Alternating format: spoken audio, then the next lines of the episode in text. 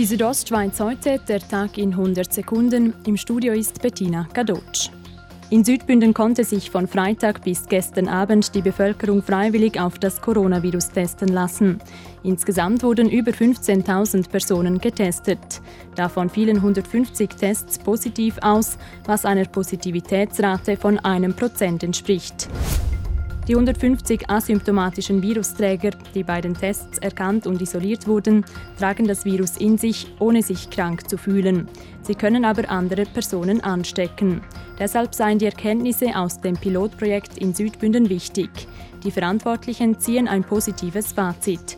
Ob man deshalb weiter an solchen Flächentests festhält, das ist jetzt ein erster Versuch gewesen, schweizweit, den wir gemacht haben. Jetzt müssen wir die Resultate auswerten und dann werden wir sehen, ob wir die Tests äh, weiter machen sollen oder auch noch ausweiten. Sagt der Bündner Gesundheitsdirektor Peter Bayer. Seit Samstag gilt in der ganzen Schweiz Sperrstunde um 19 Uhr und eine Absage der Sonntagsverkäufe. Für das Bündner Gewerbe sind die am Freitag beschlossenen Corona-Maßnahmen des Bundes schwer nachvollziehbar. Der Direktor des Bündner Gewerbeverbands, Maurus Blumenthal, sieht vor allem ein Problem. Irgendwann machen die Leute einfach das Ganze nicht mehr so mit, im Sinne von, sie setzen es zwar um, das sind Regelungen, aber sie tragen es eben nicht mehr. Das Kantonsspital Graubünden in Chur integriert eine Reha-Klinik in den Spitalbetrieb. Betrieben wird die neue Klinik von einem neuen Partner, den Kliniken Valenz.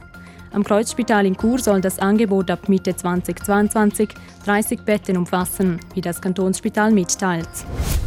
Die Südostschweiz heute, der Tag in 100 Sekunden, auch als Podcast erhältlich.